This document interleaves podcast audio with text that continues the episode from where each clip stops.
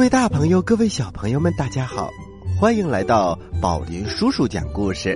我是宝林叔叔。大家好，我是小青蛙呱呱，你们好吗？小青蛙呱呱，今天呢，你和小朋友们都来着了，因为我们今天继续给大家讲《爱丽丝梦游仙境》的故事。嗯，宝林叔叔，这个故事真是太有意思了。爱丽丝遇到了那么多稀奇古怪的东西，比如上一次我们讲到她遇到了三月兔，还有帽匠先生，嗯，当然还有一只小睡鼠。现在爱丽丝已经离开了他们。是的，让我们马上开始故事吧。故事一箩筐，故事一箩筐。话说，爱丽丝离开了三月兔和帽匠，帽匠就是做帽子的匠人。他走着走着，发现前面有一棵树，树上还有一扇大门。嗯，真奇怪。不过今天的每件事情都很奇怪，我还是进去看看吧。他打开了门。哎呀，小朋友们，他又一次来到了那个很大很长的大厅里，而且很靠近那只小玻璃桌子。哦，这是我最好的机会。说着，拿起了那把小金钥匙，打开了花园的门。然后，他轻轻的咬了一口小蘑菇。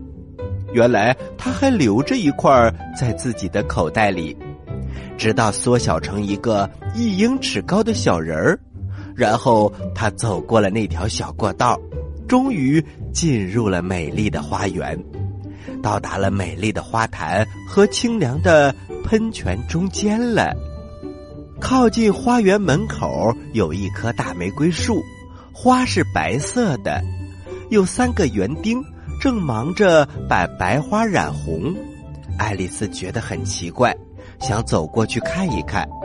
当他正朝着他们走过去的时候，其中一个说：“小心点，老五。”别这样，把燃料溅在我的身上。老五有点生气了。不是我不小心，是老七碰了我的胳膊。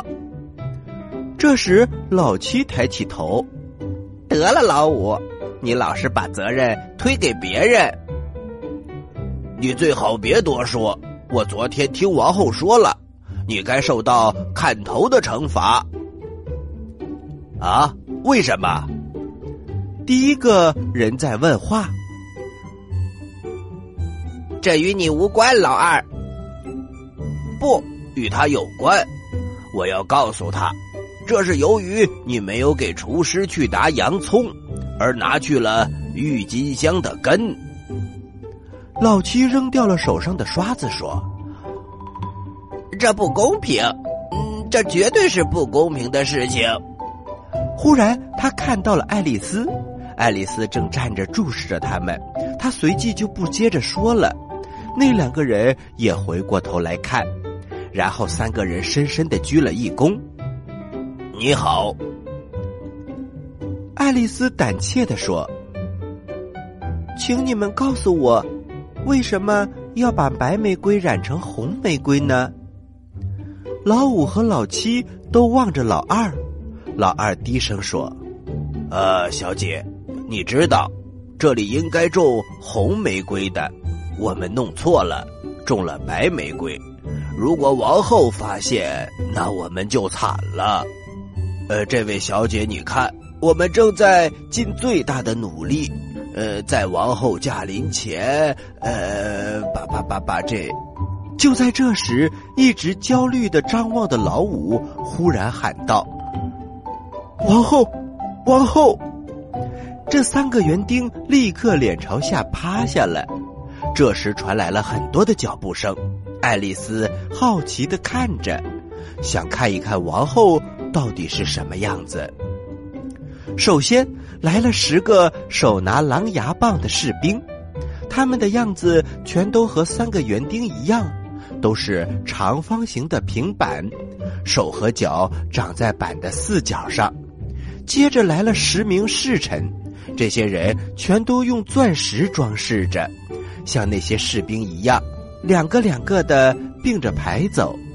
侍臣的后面是王室的孩子们，这些可爱的小家伙，一对对的手拉着手，愉快的跳着跑着。他们全都用红心装饰着。小朋友们，红心和侍臣的钻石，士兵的狼牙棒，是纸牌当中的三种花色，也就是红桃、方块和草花。英文的原意就是红心。钻石和棒子，这些人原来都是扑克牌的样子。后面就是宾客了，在那些宾客当中，爱丽丝认出了那只白色的兔子，它正慌忙的而神经质的说着话，对别人说的话都点头微笑，却没有注意到爱丽丝。紧接着是红心武士，双手托着放在紫色垫子上的王冠。这庞大的队伍之后，才是红心国王和王后。爱丽丝不知道该不该像三个园丁那样脸朝下趴下，她根本不记得王室行经经过时还有这么一个规矩：人们都脸朝下趴着，谁来看呢？这样，这个规矩有什么用呢？她这么想着，仍然站在那里。等着瞧。队伍走到爱丽丝面前的时候，全都停下来注视着她。王后严厉的问红心武士：“这是谁呀？”红心武士只是用鞠躬和微笑作为回答。傻瓜！王后不耐烦的摇摇头，然后向爱丽丝问道：“你叫什么名字？”小孩儿，尊敬的陛下，我叫爱丽丝。爱丽丝很有礼貌，可是她又自己嘀咕着：“哼，说来说去，他们只不过是一副纸牌，用不着怕他们。”皇后指着三个园丁问：“他们是谁呀？”那三个园丁围着一株玫瑰趴着。背上的图案同这副纸牌的其他成员一样，看不出这三个是园丁还是士兵，是侍臣还是其他的三个孩子，或者是纸牌当中的任何一个人。爱丽丝马上说：“我怎么知道呢？这不关我的事情。”王后的脸气红了，两只眼睛像野兽一样盯着爱丽丝，然后尖叫的说。砍掉他的头！砍掉他的头！爱丽丝干脆大声的说：“废话！”王后却不说话了。国王用手拉了一下王后的胳膊，小声的说：“冷静点，亲爱的，他还只是一只孩子。”王后生气的从国王身边转身走开了，并对武士说：“把他们翻过来。”武士用脚小心的把三个园丁翻了过来。起来！王后尖叫一声，那三个园丁赶紧爬了起来，开始向国王和王后、王室的孩子们以及每一个人一一鞠躬。王后又接着说：“停下来，把我的头都弄晕了！你们是干什么的？”呃，陛下，愿您开恩。好了，不用说了，我明白了，砍掉他们的头。这是一个爱砍头的王后。队伍又继续往前走，留下三个士兵来处罚这三个不幸的园丁。三个园丁急忙跑向了爱丽丝，想得到爱丽丝的保护。爱丽丝很可怜他们。你们不会被砍头的，然后说着就把他们藏进了旁边的一个大花盆里。那三个士兵到处找，几分钟之后还没有找到，只得悄悄的追赶自己的队伍去了。王后吼道：“把他们的头砍掉没有？士兵大声的喊：“呃，他们的头已经掉了，陛下。”好极了！你会玩锤球吗？士兵们都看着爱丽丝。这个问题显然是问爱丽丝的。爱丽丝大声的说：“会。”那就过来。于是爱丽丝加入了这个队伍。她心里盘算着以后会发生什么事情呢？爱丽丝身旁一个胆怯的声音说：“这，这真是一个好天气呀！”原来爱丽丝恰巧走到白兔子的旁边，白兔子正焦急的偷偷的看着她的脸呢。是个好天气，公爵夫人在哪里呢？嘘！兔子急忙制止他，同时还担心转过头向王后看了看，然后踮起脚尖儿，把嘴凑在爱丽丝的耳朵上。他悄悄地说：“他被判处了死刑。为什么？你是说真的可怜吗？不不不。”我没想到可怜不可怜的问题，我是说，到底是为什么？因为他打了王后的耳光。兔子说着，爱丽丝笑出了声。兔子害怕极了。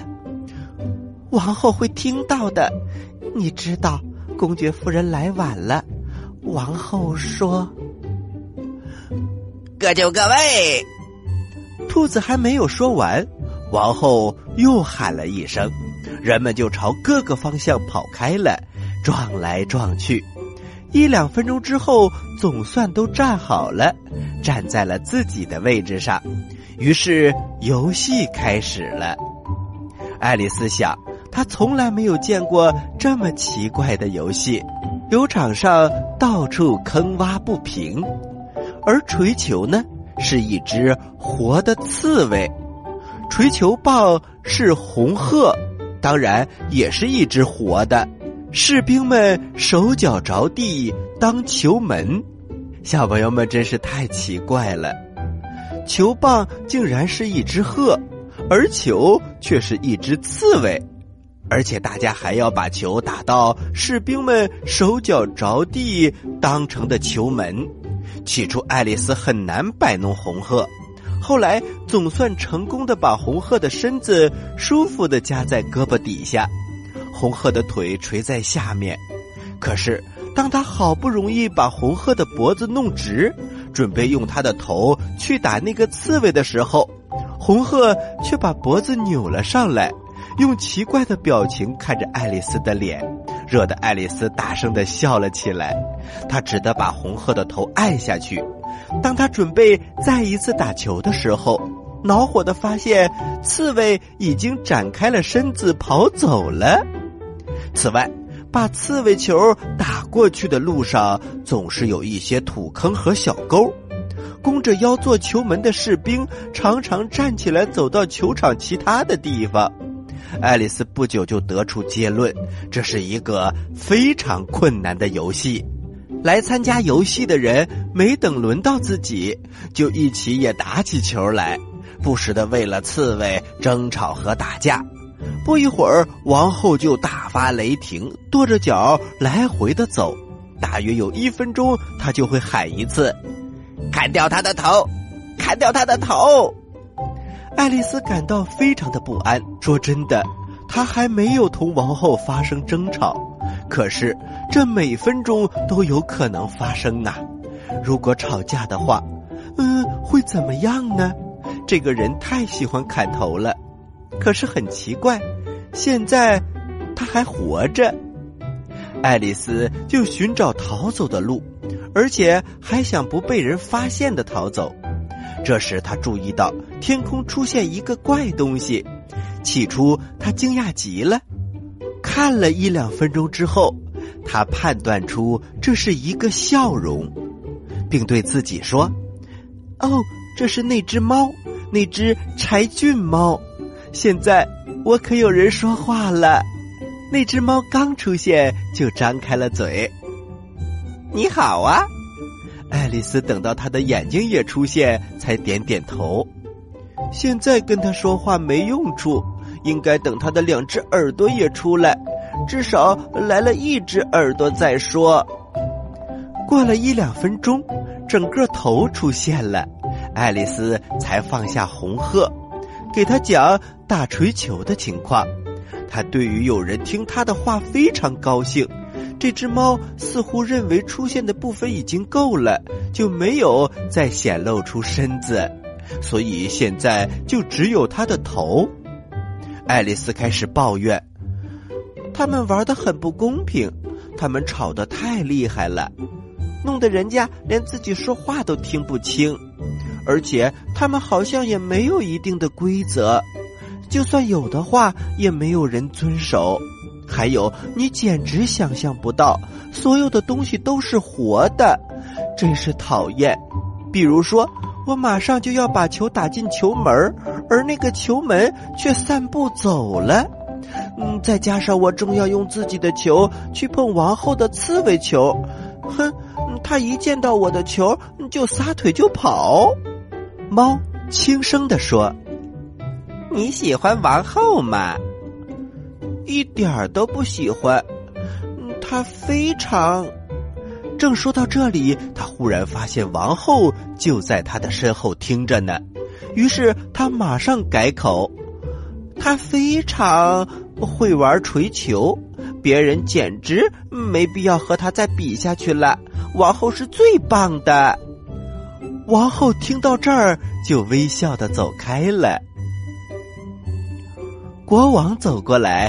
问爱丽丝：“你在跟谁说话呢？”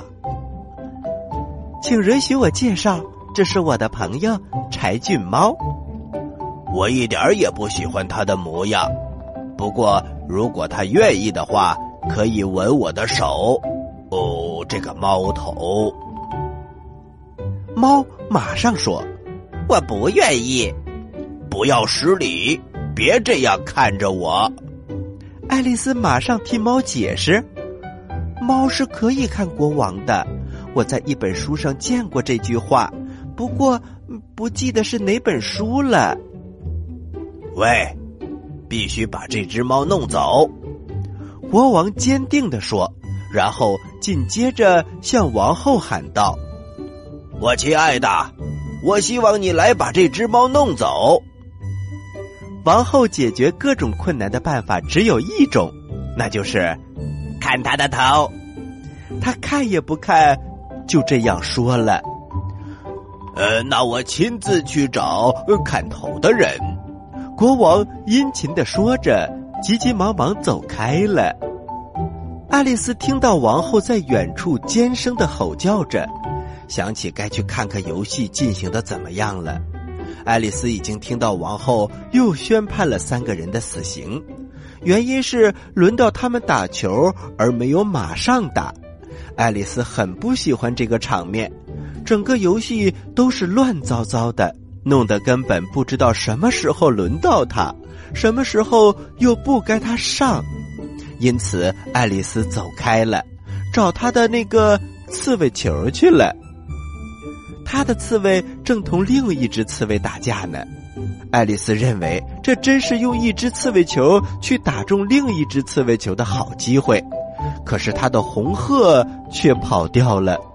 爱丽丝看到它正在花园那边，在徒劳的往树上飞。等他抓住红鹤回来的时候，正在打架的两只刺猬跑得无影无踪了。爱丽丝想，这没多大关系。因为这里的球门都跑掉了，为了不让红鹤再逃跑，爱丽丝把它夹在胳膊下，又跑回去，想和她的朋友猫多谈一会儿。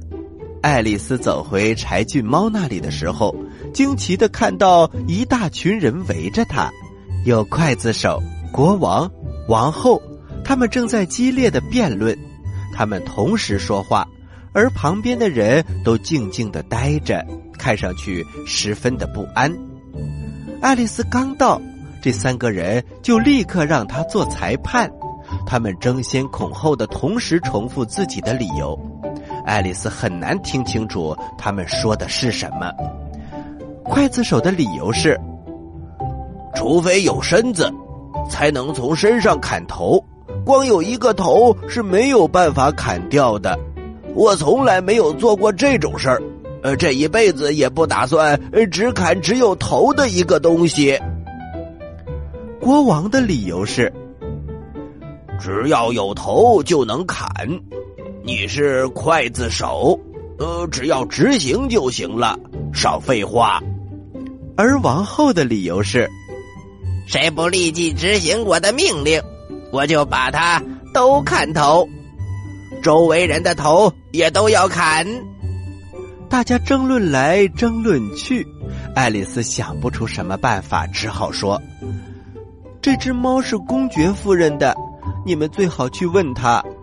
王后对刽子手说：“他在监狱里，把他带来。”刽子手好像离弦的箭一样跑开了。就在刽子手转身的那一瞬间，猫开始消失了。刽子手带着公爵夫人来到这儿，猫头完全没有了。国王和刽子手就发疯似的跑来跑去，到处找，而其他人又回去玩球了。小朋友们，这个故事啊，真是太有意思了。一会儿是这样，一会儿是那样，而且在球场上也出现了很多奇怪的事情。好啦，故事先讲到这里，咱们下期节目再继续来讲吧。好了。